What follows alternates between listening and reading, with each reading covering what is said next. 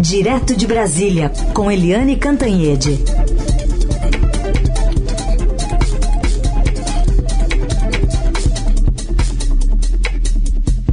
Oi, Eliane, bom dia.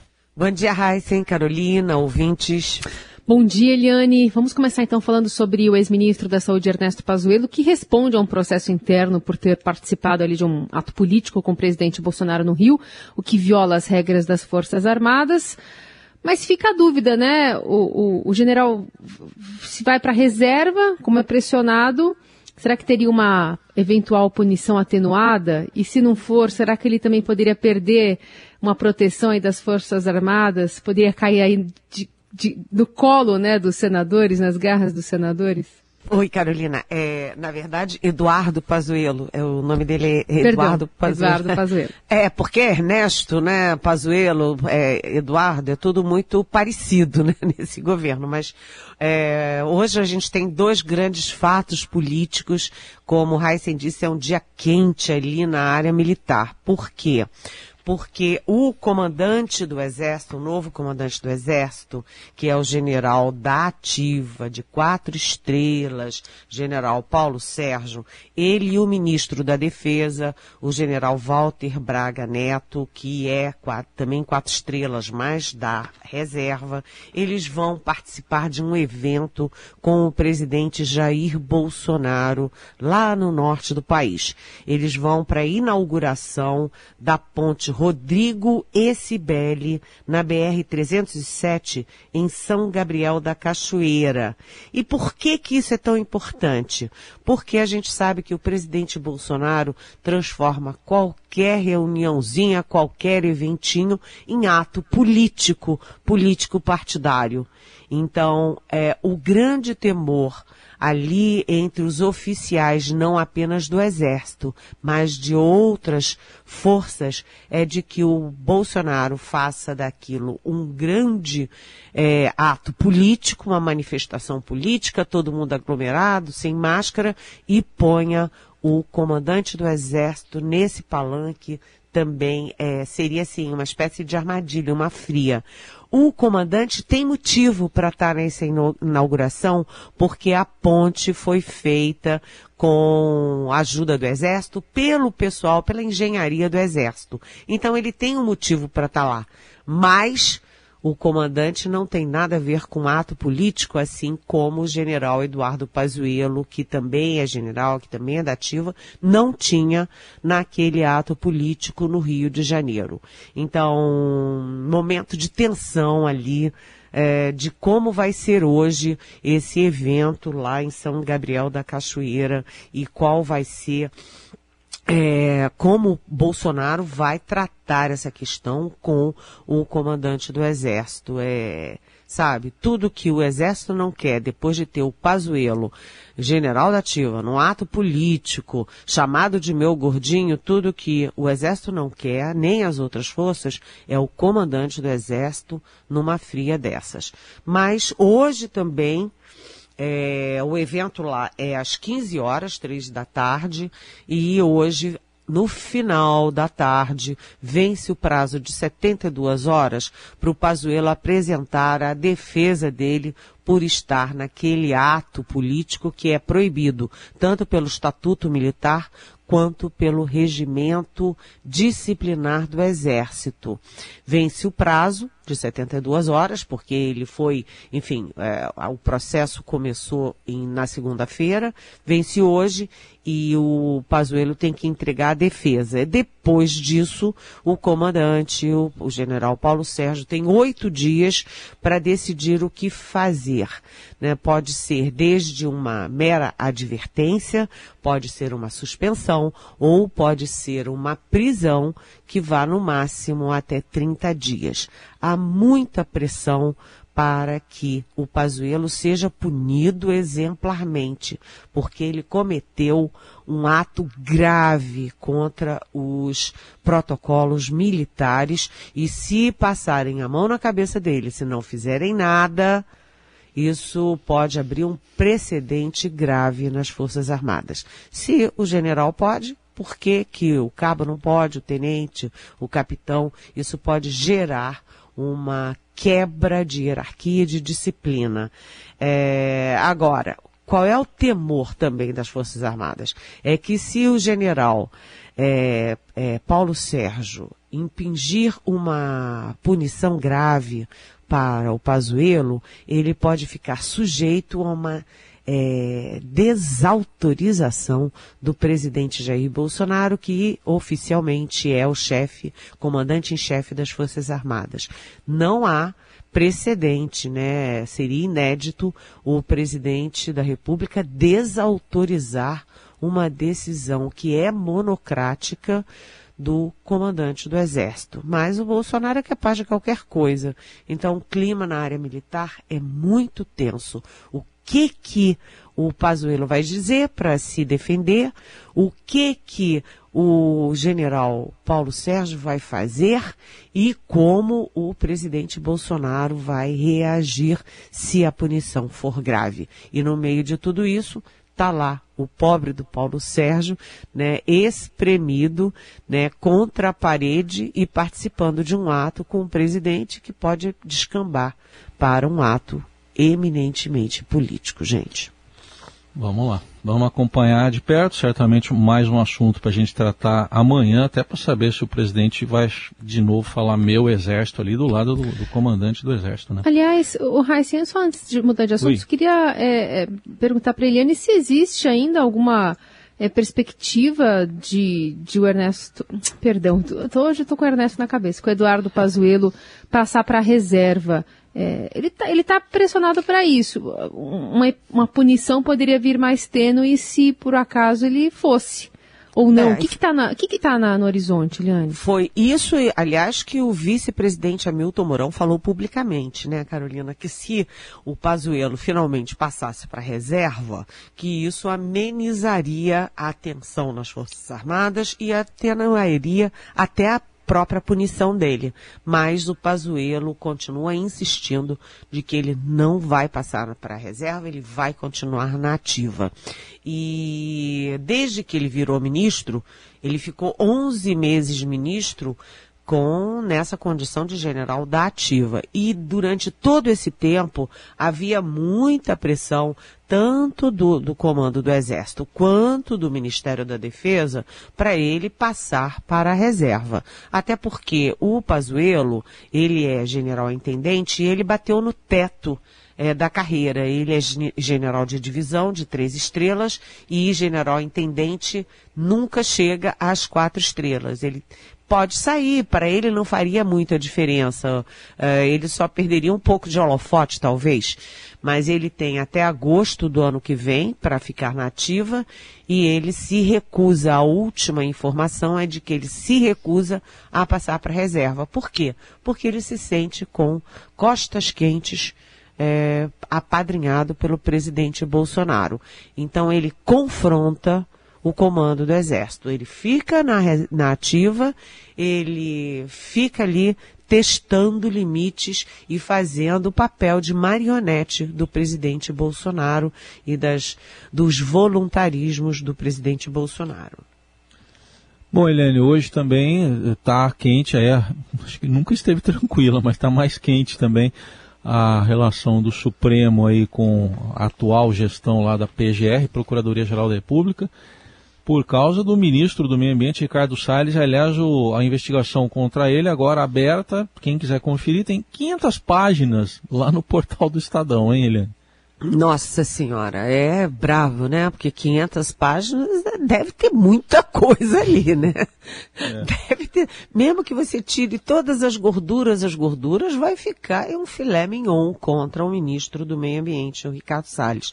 Lembrando que ele tem dois processos. Um, é, que ele foi denunciado pelo, tem uma notícia crime contra ele, feita por um delegado da Polícia Federal, que era superintendente da Polícia Federal, uh, na Amazônia, no, no, Amazonas, ou seja, não é pouca coisa. E agora, essa denúncia, né, esses, essas 500 páginas são resultado também de uma denúncia que vem de longe, vem do governo dos Estados Unidos sobre é, contrabando de madeira ilegal do Brasil. Ou seja, as, as origens das ações contra o ministro do Meio Ambiente, elas são muito consistentes, muito sólidas. E aí é o seguinte, isso gera uma guerra entre Supremo e, e a PGR, a Procuradoria-Geral da República. Aliás, foi um furo meu no Estadão de ontem, na primeira página do Estadão. O, a Procuradoria-Geral da República é, notificou o ministro Alexandre de Moraes para que ele é, abdicasse da relatoria do caso contra o ministro Ricardo Salles, que já foi alvo de busca e apreensão nos endereços residenciais e funcionais, já foi alvo de, está sendo alvo de quebra de sigilo bancário e fiscal, e a PGR quer tirar o Alexandre de Moraes da relatoria desse caso. E mandou um, um ofício tanto para uma petição para o próprio Alexandre de Moraes, como, como também para o presidente do Supremo, o Luiz Fux. Uh, isso foi na noite de anteontem. Ontem de manhã, rapidinho, irritado, o ministro Alexandre de Moraes já reagiu, já enviou outro ofício respondendo que não vai sair coisa nenhuma. Ele continua relator. E à noite, ontem mesmo, o vice-procurador Humberto Jacques de Medeiros, um dos braços direitos ali do Augusto Aras, do procurador-geral Augusto Aras, eh, fez uma espécie de tréplica é, mandando para o Supremo aí de novo é, uma, um pedido para que o Supremo tire o Alexandre de Moraes e ou leve a questão para o Luiz Fux decidir ou leve diretamente para o plenário. Quais são as duas alegações formais? O PGR, a PGR, diz que o, o, o, relator natural seria a Carmen Lúcia, porque ela já cuida do caso da madeira, do, do, do, do Ricardo Salles no caso da denúncia do delegado Alexandre Saraiva. Então, que o caso seria naturalmente dela. O que que o Alexandre de Moraes responde? Não, que o caso dele é anterior e é um caso guarda-chuva sobre as boiadas, né? A boiada lá do Ricardo Salles que faz, pinta, borda, muda leis, muda é, regras para favorecer é, criminosos do meio ambiente. Então tá uma tensão danada e ah, o novo ato é esse que Heisen falou, que é o Alexandre de Moraes, simplesmente quebrou o sigilo e expôs as 500 páginas contra Ricardo Salles, que está no foco, está numa situação difícil e como é que o Bolsonaro vai fazer para segurar o ministro do Meio Ambiente, que é o queridinho lá do Palácio do Planalto. Aliás, do Palácio não, porque ele tem muita divergência e resistência dentro do Palácio, mas ele é o queridinho do próprio Bolsonaro. Bom, o ministro Salles está no foco, mas não tem divulgado a agenda pública e faltou a uma importante. Ontem ele irritou o vice-presidente Hamilton Mourão por não comparecer a uma reunião do Conselho da Amazônia sobre desmatamento. Aliás, hoje, dia da Mata Atlântica, né, a gente falou aqui sobre é, o que sobrou dos 12% do nosso bioma. Mas o vice-presidente considerou a ausência do ministro do Meio Ambiente uma falta de educação. Vamos ouvir o Pito. Lamento profundamente a ausência do ministério mais importante que não compareceu à reunião hoje nem mandou representante, que é o Ministério do Meio Ambiente. Lamento profundamente não mandar representante, não comparecer, muito menos dar qualquer tipo de desculpa, vamos dizer assim. Então, da forma como eu fui formado, eu considero isso falta de educação.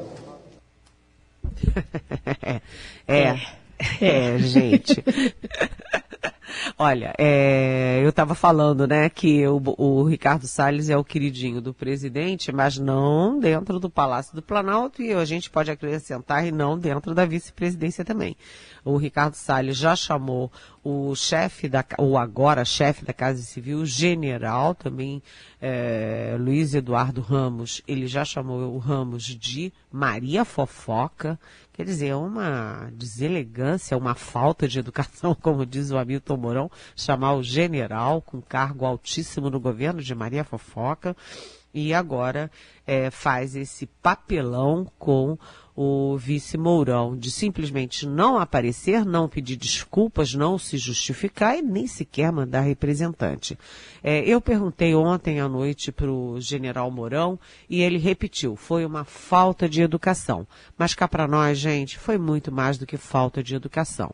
Na verdade, o Ricardo Salles se sente com costas quentes, acha que ele está empoderado, que ele pode fazer o que bem entende e como as relações entre o Mourão e o presidente Bolsonaro não são relações, vamos dizer, assim, muito, muito, muito, é, que estão numa boa, as relações não são numa boa, né? O Ricardo Salles diz, ah, para que, que eu vou lá no ato do Mourão? Então, na verdade, o Ricardo Salles, ele está contra a parede, ele está numa situação difícil, ele está sendo, tem dois inquéritos, né? Dois, eu não sei se é exatamente inquérito, porque ele não é réu, mas tem dois, duas ações contra ele no Supremo Tribunal Federal, é, com essas origens poderosas que eu falei, mas ele continua é, ali empoderado pelo presidente a ponto de simplesmente não aparecer num evento com o vice-presidente da República. É audacioso, além de tudo, esse Ricardo Salles. Participação de Helene Cantanhede, direto de Brasília, analisando os principais assuntos do dia. Hoje tem mais depoimento na CPI da Covid, será ouvido o diretor-presidente do Instituto Butantan, Dimas Covas. Mas na CPI ontem não teve depoimento, esquentou também, né, Eliane, o, o clima, o ambiente lá entre os senadores por causa da decisão de convocar governadores. Isso gerou do vice-presidente Randolfo Rodrigues um requerimento para convocar o presidente Bolsonaro. Vamos ouvir um trecho aqui para você comentar do embate entre Randolph e o governista Marcos Rogério. A piada que o senador Randolph acabou de apresentar à CPI da Covid. É a mesma piada que é vedada pelo artigo 147 do Regimento Interno da Casa. Ela. É a mesma piada do artigo 2 da Constituição. Ela vale não... para um, não vale para o outro, senhor Marco Rogério? Ela não. Ela não encontra... A defesa ensandecida de Jair Bolsonaro está lhe deixando cego. O... Só é falar em Jair Bolsonaro que o senador Marcos Rogério fica tenso. E aí, Eliane, esse climão todo?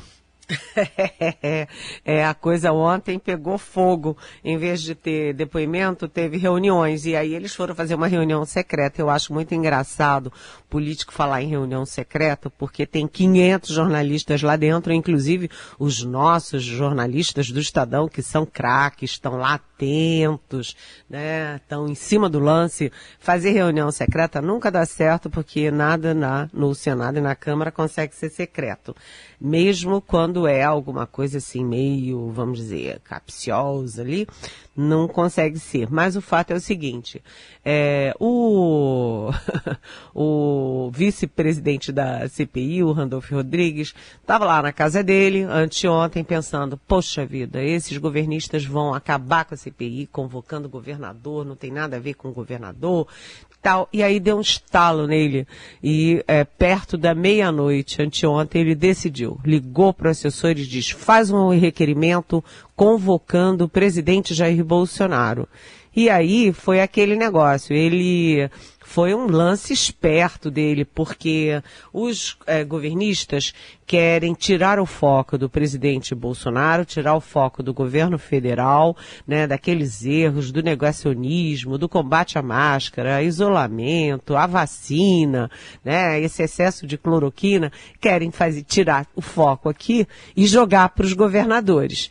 E aí o Randolph é, saiu-se com essa, porque se é, o regimento interno diz, né, pelo artigo 147, que CPIs não abrangem governadores e estados, né, é, não dá é, para chamar os governadores. Mas já que estão chamando, então pode chamar também o presidente Jair Bolsonaro. E aí ficou elas por elas, o tempo fechou e por enquanto está assim. Eles querem convocar uh, os governadores do Distrito Federal, o do Pará, uh, do.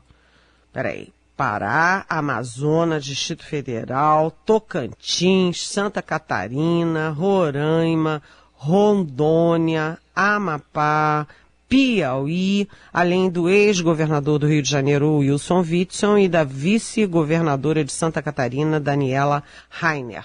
E só que eu já apurei também, os, esses governadores estão se articulando para entrar com uma ação provavelmente conjunta no Supremo Tribunal Federal, exatamente alegando ali o artigo 2 da Constituição e o artigo 147 do Regimento Interno do Senado, não para não ficar para ficar calados não. Nesse caso não é só para ficar calados, é para simplesmente não comparecer à CPI. Há um consenso no G7 que são aqueles eh, da oposição e independentes, de que se a coisa, se tira o foco do Bolsonaro, do negacionismo, de tudo que ele fez errado, das vacinas, etc., eh, e joga nos governadores, acaba a CPI. Além disso, outra decisão que foi errada é de que, no caso da cloroquina, você vai ter dois de um lado e dois do outro. Mas como? Transformar uma CPI no Brasil num, numa acareação é, científica sobre o uso ou não da cloroquina, que não tem nenhuma agência do mundo capaz é, de dizer que a cloroquina vale para a Covid? O que, que, é isso? Aí você põe lá uma, uma negacionista qualquer, como a, a própria é, Capitã Cloroquina, a própria médica pediatra, a Mayra Pinheiro, e aí ela, se ela é bem falante, se o, ele é bem falante, se eles são é, estridentes, eles vão fazer uma propaganda da cloroquina. É totalmente inadequado. O que a CPI se propõe a fazer é buscar responsáveis pelos, é, pelos mortos, pelo sistema de saúde, pela falta de oxigênio no Amazonas, pela falta de vacinas. Aliás, está aqui, né? Já temos 454.623 mortos. Vamos chegar rapidamente a, a 460 mil mortos e poderia ter sido muito menor. Então há uma guerra dentro da CPI e hoje a gente vai começar a entrar nas vacinas com Dimas Covas, do Butantan. Aliás, num momento ruim para a Coronavac, porque está muita ansiedade aí sobre o grau de eficácia da vacina do Butantan. É, especialmente para quem tem mais de 80 anos, né? Aí tem uma pergunta aqui do nosso ouvinte Daniel, e ele quer saber sobre também a, a, a questão envolvendo a convocação de governadores. Ele diz: essa convocação comemorada pelo Planalto com o objetivo de tirar o presidente do foco pode ser um tiro no pé, no caso dos governadores aliados se sintam na frigideira? É a pergunta do Daniel. E eu reforço aqui uma curiosidade, né? Ontem teve uma discussão nas redes sociais entre o Eduardo Bolsonaro e o governador de São Paulo. O Eduardo provocando, dizendo vai para a CPI também, né, para o Dória.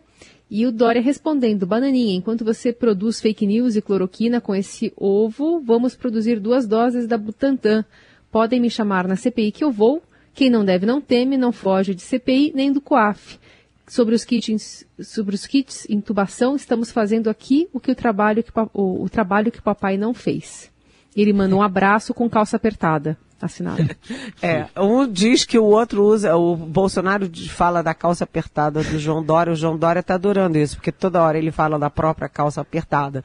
E, e chama o Eduardo Bolsonaro de bananinha. É. E o bananinha é, provoca o, o João Dória por causa dos ovos que vão aí produzir a Butanvac. Enfim, é, vamos dizer que a discussão é no alto nível, né? Afinal das contas, não tem pandemia. Edificante. Tá, é, edificante, edificante.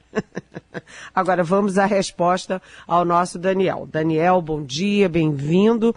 Sabe que você entrou numa questão muito interessante que eu vi pouca abordagem sobre isso. Porque, na verdade, os governistas é, criaram a seguinte estratégia para convocar os governadores. Quem tem algum tipo de investigação por desvio de dinheiro, desvio ali de leitos, etc., respirador, hospital de campanha, é que tem que ser convocado. Só que nisso, eles acabaram convocando pelo menos três aliados aliados assim firmes do próprio presidente Bolsonaro, porque são os governadores do Amapá, do Amazonas e aqui do Distrito Federal. Ou seja, os governadores bolsonaristas também estão lá estão ali no, no foco, junto com, por exemplo, o Wellington Dias do Piauí, que é do PT e, aliás, é o coordenador da Frente de Governadores do Nordeste.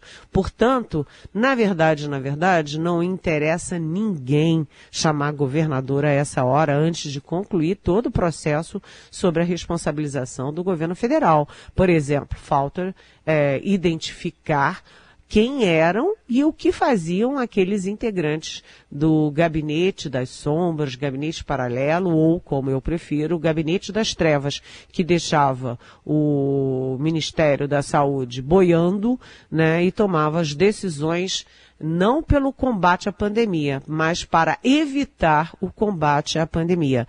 Portanto, é, eu acho que esse negócio de governador acabou sendo uma furada. Vamos ver como é que se é, reage o Supremo, se livra ou não os governadores de irem à CPI. Muito bem, Eliane Cantanhede, respondendo também as perguntas e analisando os fatos importantes desta quinta-feira, agora que você está muito bem informado. Eliane, nos, a gente se despede da Eliane, que volta amanhã. Obrigada, Eliane, até! Até! Beijão.